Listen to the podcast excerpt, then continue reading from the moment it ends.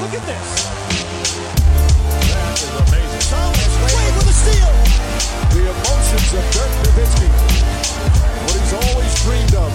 Hoping to have another chance after the bitter loss in 2006. Watch this play.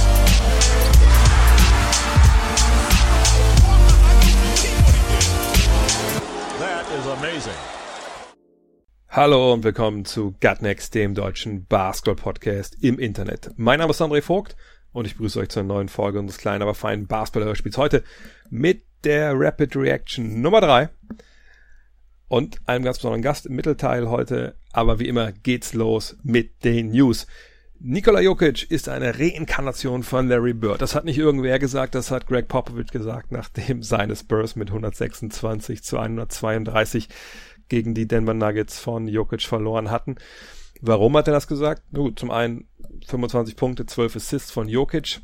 Hat er ja zuletzt schon mal geschafft, dass er ähnliche Zahlen aufgelegt hat und ähm, hat eben die Vergleiche gezogen, weil ja, mittlerweile man echt sagen muss, Nikola Jokic sieht wirklich so ein bisschen aus. Wenn man die Augen ein bisschen zukneift auf dem Feld wie Larry Bird. Die Eltern werden sich erinnern, das war ein Small Power Forward, je nachdem, äh, wie man es heute sich bewerten will. Äh, der Boston Celtics, Sie kennen Larry Legend natürlich. Ähm, aber war natürlich jemand, der auf dem Feld immer einen Schritt voraus war, eine Idee voraus war, wusste, wo Leute sind. Unglaublicher Shooter, Scorer, aber auch eben gerade Passgeber, Rebounder, wirklich ein ganz zerebraler Basketballspieler, einer der besten aller Zeiten. Und die Vergleiche hinken jetzt auch nicht zu Jokic, weil ne, diese zwölf Assists sprechen natürlich wieder eine relativ klare Sprache. Der Typ findet seine Leute, äh, ist natürlich auch ein ganz ungewöhnlicher Passgeber in dem Sinne, dass er viel vom High Post agiert und so. Aber das hat er auch alles schon vorher gemacht, aber ich finde jetzt, äh, vorher hätte ich nie gesagt, der ist, der ist Larry Bird, aber jetzt, nachdem man Popovic das hat sagen hören und mal drauf achtet, denkt man, ja klar, der Wurf von Jokic ist auch so ein bisschen hinterm Kopf. Ähm, ich erinnere vor allem an diese eine Szene gegen Jakob Pöltl an der Baseline da links, wo er den, den Wurf setzt, das sah schon sehr Bird-mäßig aus.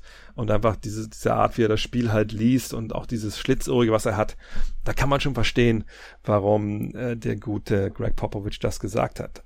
Er hat nichts über Michael Porter Jr. gesagt, den wollte ich auch noch kurz erwähnt haben. Der hat aber 30 und 15 aufgelegt, also 30 Punkte, 15 Rebounds.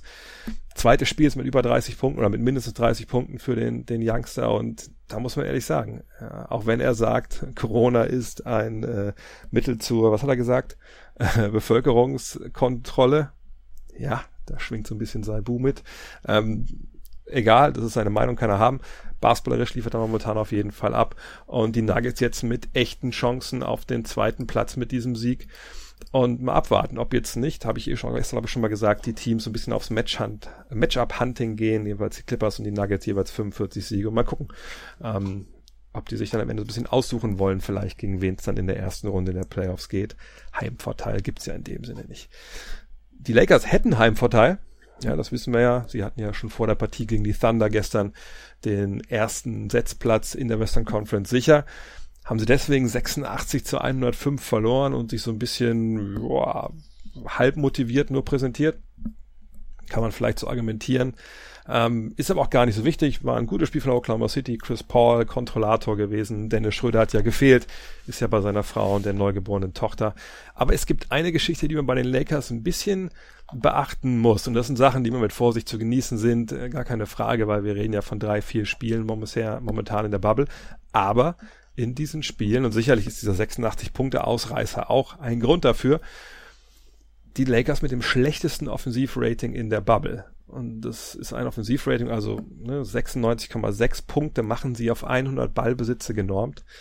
Das ist so schlecht, dass selbst die Washington Wizards besser sind und nicht nur ein bisschen, sondern die Wizards in der Bubble bei 102,4 äh, Punkten auf 100 Ballbesitze. Ist, soll noch nichts heißen, aber wenn ihr euch erinnert, gestern in der Rapid Reaction mit Julius Schubert haben wir über die Lakers ja gesprochen und äh, dieses Thema wirklich zweiter Ballhändler, zweiter Kreateur für Wurfmöglichkeiten für andere, das könnte wirklich auch in den Playoffs vielleicht nochmal richtig auf Wiedervorlage kommen.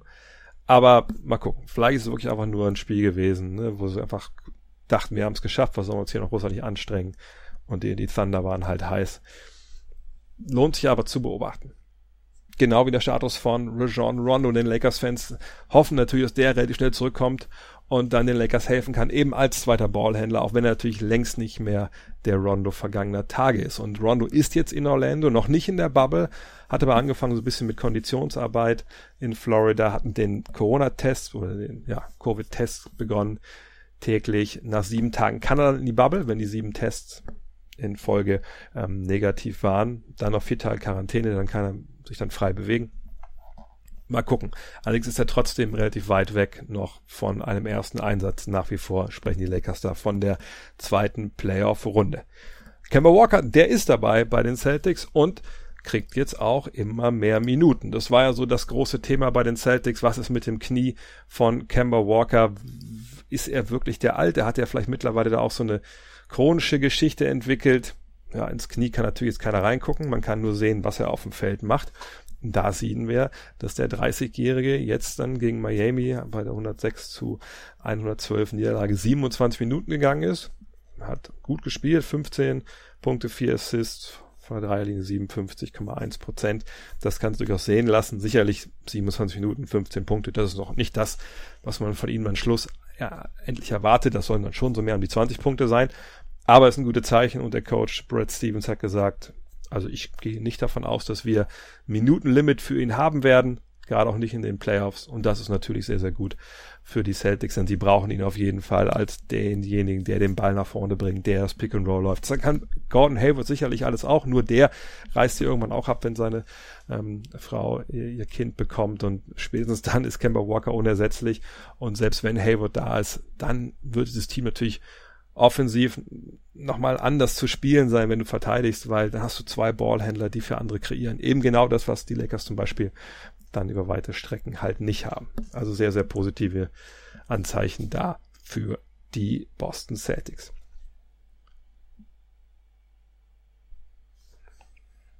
Kommen wir zum Hauptteil der heutigen Rapid Reaction. Ich freue mich, meinen alten Mitstreiter aus Kölner Zeiten begrüßen zu können, Dean Walle.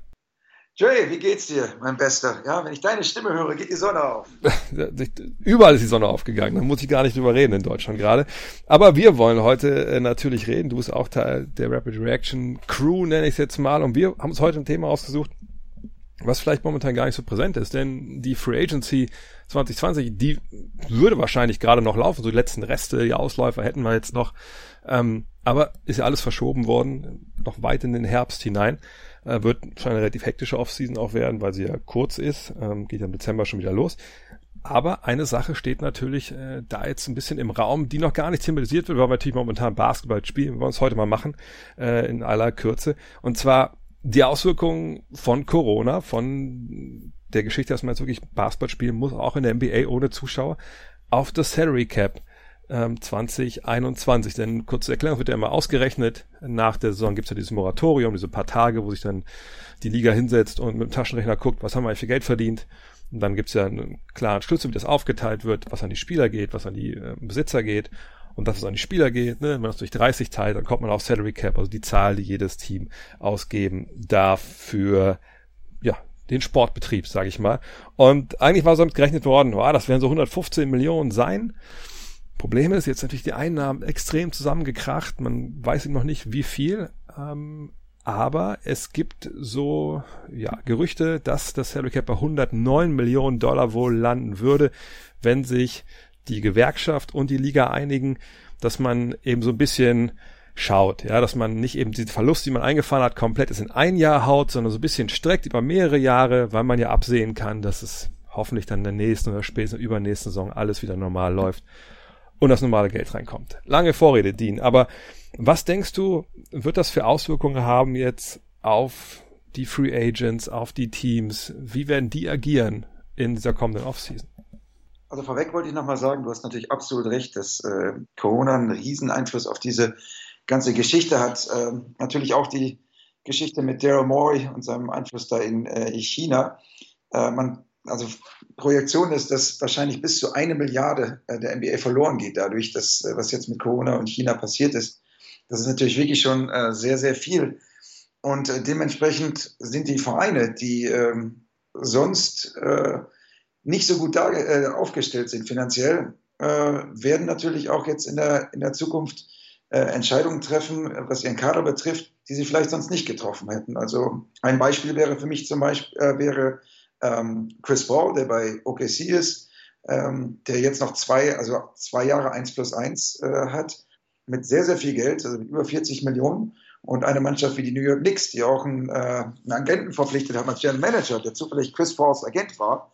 Ähm, solche Sachen gibt es nur, weil jetzt das Salary Cap sich praktisch verändert. Sonst wäre das überhaupt gar keine Diskussion gewesen. Ähm, deswegen glaube ich, dass sich eine ganze Menge äh, tun wird, obwohl es ein sehr schwaches Jahr ist. Also man muss jetzt nicht erwarten, dass der Sommer, da sind jetzt nicht so viele Superstars, die äh, auf dem freien Markt sind, die man äh, verpflichten könnte. Alle Spieler werden so auf, äh, die so an der Grenze sind, werden versuchen, Einjahresverträge zu machen. Äh, das höre ich aus der Agentenszene immer mehr. Also versuchen, einen Spieler ein Jahr zu unterschreiben und danach nochmal die Situation neu zu evaluieren, wenn das Salary Cap sich hoffentlich wieder entwickelt. Ja, und das ist, finde ich, eine sehr interessante Sache, weil ähm, ich, ich sehe das genauso. Ich glaube, dass wir auch dann im kommenden, kommenden Offseason, ich will jetzt immer sagen kommenden Sommer, Sommer ist ja jetzt, also der kommenden Offseason, dass wir sicherlich auch relativ schnell an den Punkt kommen werden, wo, wenn halt brauchbare Spieler denken, ich nehme einen Jahresvertrag, dann werden die bestimmt denken, ja gut, dann nehme ich den aber vielleicht lieber bei den Lakers, bei den, den Celtics, bei den Sixers, bei den Clippers, also bei den Mannschaften, die vielleicht wirklich Titelchancen haben, bevor ich mich ein Jahr vielleicht für drei, vier Millionen mehr irgendeiner Truppe anschließe, die im Mittelfeld rumdümpelt. Also da glaube ich echt zum Potenzial, dass, dass die reichen Teams, in dem Sinne, also talentreichen Teams reicher werden.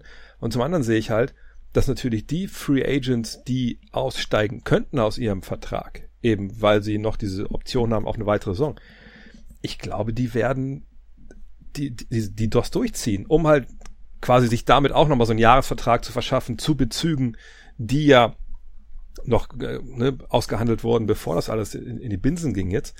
Und ich, ich denke, das wird auch vielleicht dem einen oder anderen Team so ein bisschen die Planung zerschießen, die vielleicht gedacht haben, okay, unser 20 Millionen Free Agent, der wird auf jeden Fall im Sommer aussteigen.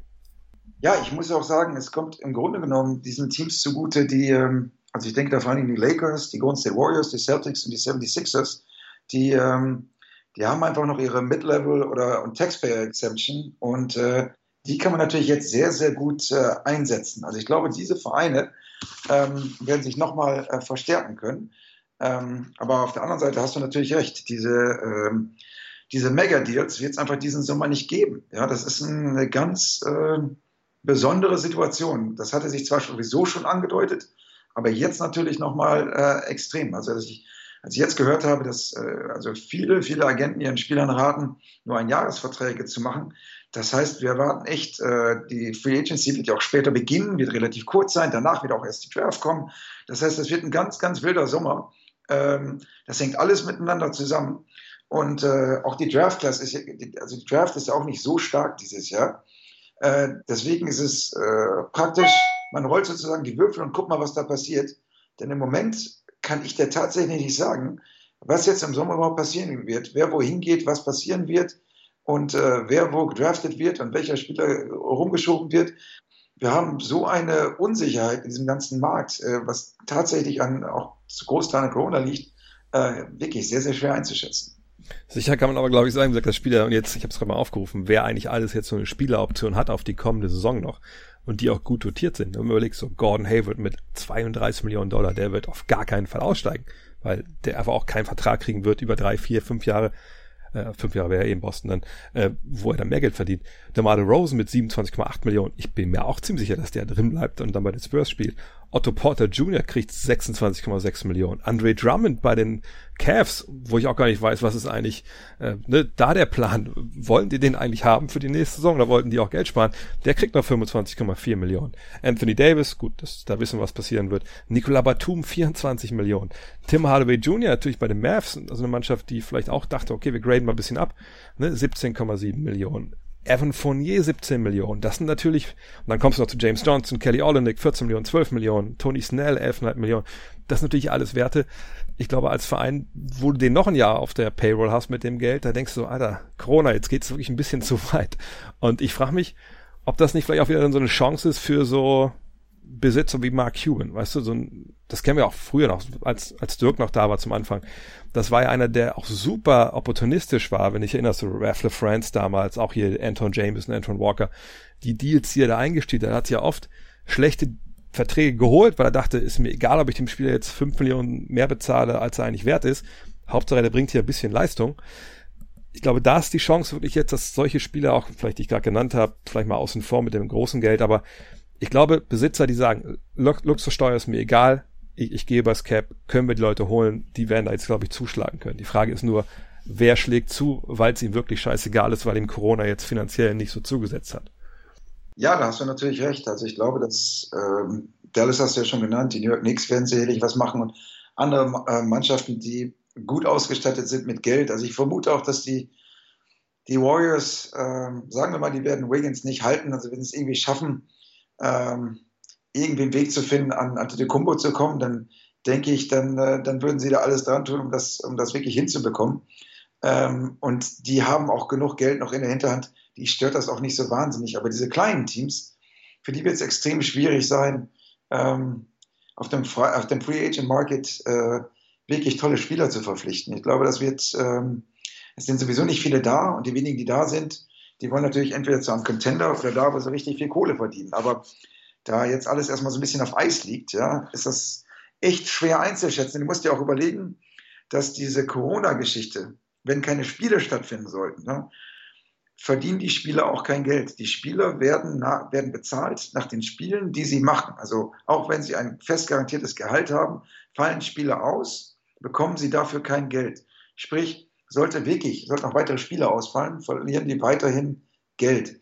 Äh, die Vereine sind versichert, die Spieler nicht. Ja, also ich bin mal echt gespannt, ähm, was sich da jetzt noch ergibt in dieser Bubble, ob sich da noch irgendwie was tut. Und äh, dann könnte sich der Salary Cap nochmal äh, äh, vermindern, äh, beziehungsweise wenn nächstes Jahr keine Spiele sind, nochmal vermindern. Und dann haben wir wieder ganz andere Zahlen, die noch geringer sind. Das ist ja auch so ein Punkt. Bis irgendwann im September müssen sich die Gewerkschaften, die Liga äh, unterhalten haben wie es weitergeht. Und natürlich ist die Beziehung von der NBPA und der NBA eine ganz andere als zum Beispiel bei Major League Baseball mit deren Gewerkschaft. Die hassen sich halt wie die Pest. Ähm, die pissen sich gegenseitig aufs Grab.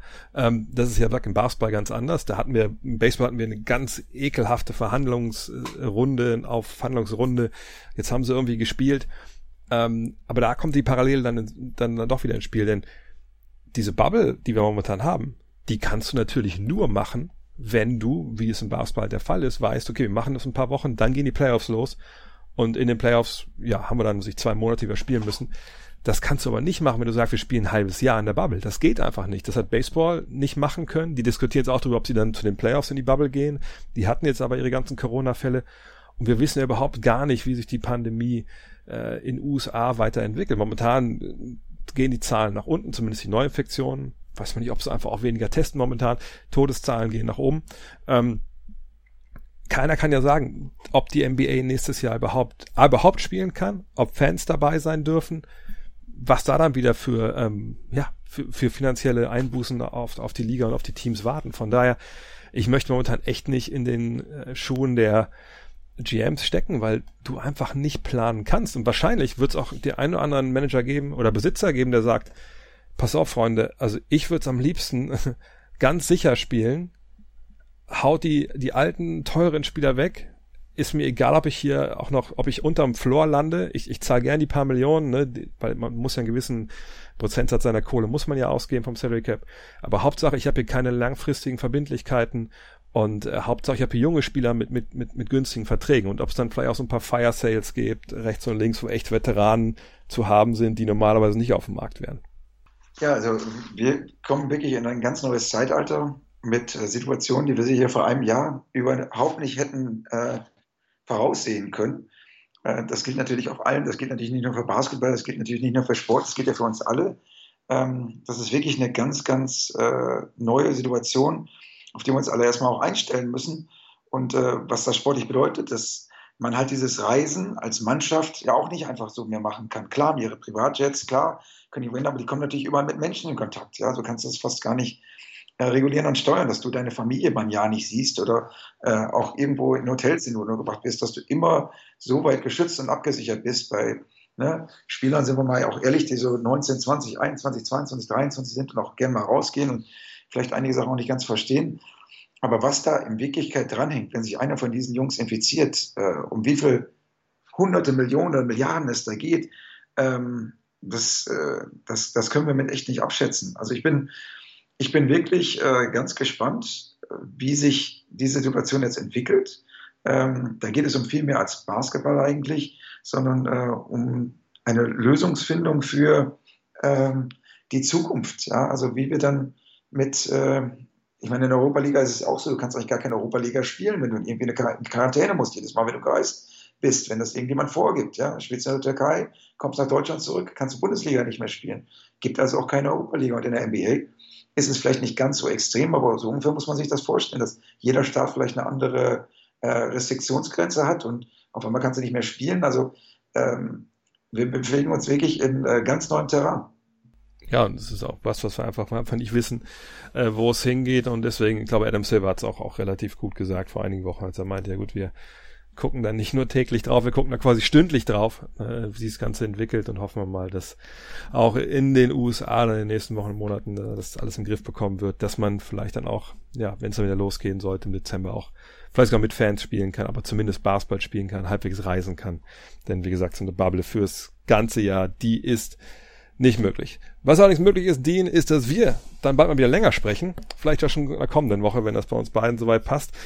Danke wird schon mal bis hierhin. Ähm, ja, äh, wo bist du eigentlich gerade? Du bist nicht in Miami, das muss man auch sagen. Du bist gerade in Osnabrück bei deinem Vater und da bleibst du erstmal noch. Ja, ich bin gerade tatsächlich in Deutschland. Ich habe heute, ist zum fünften Mal mein Flug äh, gestrichen worden von der Lufthansa ähm, für den September diesmal mittlerweile. Ich könnte zwar meinen Weg in die USA erzwingen, äh, dadurch, dass ich einen amerikanischen Pass habe, aber ähm, da die Lufthansa nicht fliegt, macht es mir das nicht unbedingt leichter, Flüge zu finden, mit denen ich halt von A nach B komme. Von daher kann ich dir tatsächlich nicht mal sagen, wann ich in die USA gehe, aber deswegen bleibe ich so lange hier in Deutschland, bis man mich lässt. Ist auch nicht so schlimm, haben wir es leichter mit dem Telefonieren. In diesem Sinne, dann sprechen wir uns nächste Woche wieder. Danke, Jay, du bist der Beste. Kommen wir zu den heutigen Programmhinweisen und wieder ein volles Programm aus der Orlando Bubble für euch am Start und gleich sogar vier Spiele, die auf der Zone laufen, zwei nur im League Pass. 19.30 geht's los, Prime Time. Pelicans gegen Kings, das kommt auf The Zone. 22 Uhr Heat gegen Bucks, auch das auf The Zone live. Zeitgleich, wenn man Fan der Pacers oder Suns ist, kann man sich das reinziehen. Das allerdings nur im League Pass. 0 Uhr 30 dann Clippers gegen Mavs, ebenfalls auf The Zone. Könnte schon ein Preview sein auf die erste Playoff-Runde. 2 Uhr Blazers gegen Nuggets im League Pass und um 3 Uhr die Lakers gegen die Rockets. Small Ball Microball gegen Anthony Davis. Auch sehr spannend, auch auf The Zone, wie gesagt, ab 3 Uhr. Top 3. Bisschen schwierig. Also heute habe ich wirklich ein bisschen länger überlegen müssen, welche drei Spiele man ansehen sich sollte und dann eben auch natürlich dann aufsteigend von, boah, sollte man, könnte man, muss man. An drei habe ich Clippers gegen Mavs. Natürlich, es könnte eine Preview auf die erste Playoff-Runde sein. Diese, dieses Matchup könnte es geben. Auf der anderen Seite glaube ich nicht, dass das ein Matchup sein wird, genau aus diesem Grund, wo wir alles sehen, also alle taktischen Kniffe, die man so rauspacken kann, etc. pp. Sicherlich ist es ähm, keine ganz unwichtige Partie für beide Seiten. Ich habe eben schon angesprochen, äh, die Nuggets ähm, sind jetzt sieggleich. Ja, haben, die Nuggets haben eine Niederlage mehr als die Clippers. Ähm, kann auch, kann ihnen auch egal sein. Ja, Im zweiten Runde würden sie eh aufeinander treffen. Aber ne, geht es darum dann, welches Matchup man vielleicht in der ersten Runde möchte und das man auch kontrollieren möchte. Und die Mavs wollen natürlich irgendwie auch auf die 72, 42 Siege kommen. Sicherlich haben vier Niederlagen mehr als Houston, als Oklahoma City. Aber da in Reichweite bleiben und vor allem auch, glaube ich, einen Sieg einfahren, dass man sich wieder ein bisschen besser fühlt. Allerdings, ähm, naja, mal gucken. Also ne, es läuft bisher nicht gut bei den Mavs. Äh, Gerade offensiv haben sie da einige Probleme, nicht nur in der Crunch-Time, sondern generell so im vierten Viertel ob sie jetzt ausgerechnet gegen die Clippers abstellen können, äh, wo natürlich immer noch Montrezl Harrell fehlt, äh, Patrick Beverly ausfallen wird mit einer äh, kleinen Verletzung. Ähm, das warten wir mal ab. Aber trotzdem Nummer drei hier. Nummer zwei, Lakers gegen Rockets. Wenn einige sagen, Moment, Blödsinn, ist das Spiel überhaupt. James Harden, LeBron James, Anthony Davis, Russell Westbrook. Das stimmt ja alles. Aber ich, ich habe auch da den Verdacht, dass vielleicht die Lakers und habe ich gestern auch schon gesagt, sicherlich ist es immer schwer, sowas zu sagen, wenn eine Mannschaft, wo LeBron James spielt, aber ich, ich kann mir nicht vorstellen, dass die da so den, den hundertprozentigen Vollgas-Knopf drücken werden. Und deshalb weiß ich nicht, ob das dann so wirklich die Nummer eins ist, aber für Nummer zwei ist auf jeden Fall gut. Das kann auch ein grandioses Spiel werden.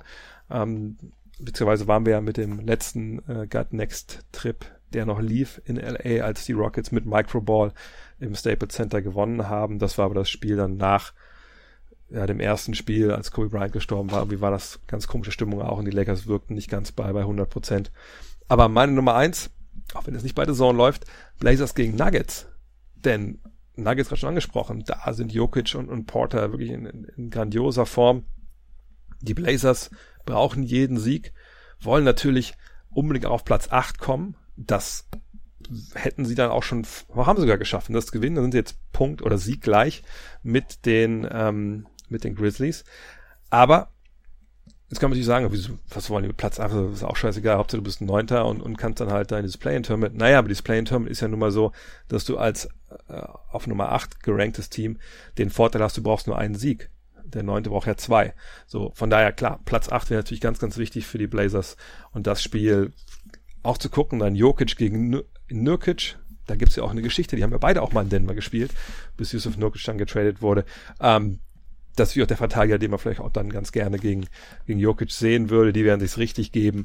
Ähm, Michael Porter Jr., was macht der dann äh, gegen die Nuggets? Also das ist für mich wirklich das, ähm, nein, was mal Mike Porter Jr. gegen die Blazers? Das ist für mich wirklich das, das Ding, wo ich denke, ja, das muss ich unbedingt gesehen haben. Von daher Blazers gegen Nuggets, meine Nummer eins. Und wie immer der Rausschmeißer heute, Google des Tages. Und heute schummel ich ein bisschen, es ist schon Google, aber ihr werdet dann wahrscheinlich auf YouTube landen äh, oder bei, bei SB Nation. Und zwar, ich möchte, dass ihr eingibt Mavericks History Beef. Könnt euch vielleicht sogar schon denken, worum es geht, gerade wenn ihr äh, ein Kind der 90er seid.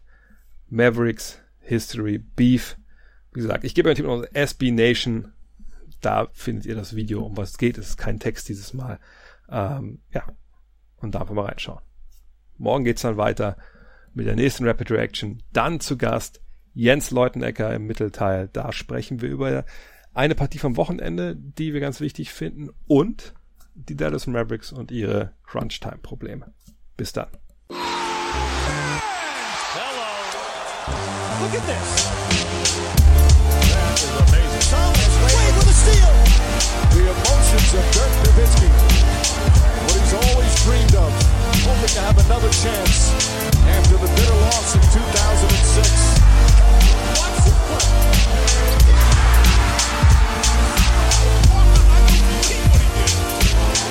That is amazing.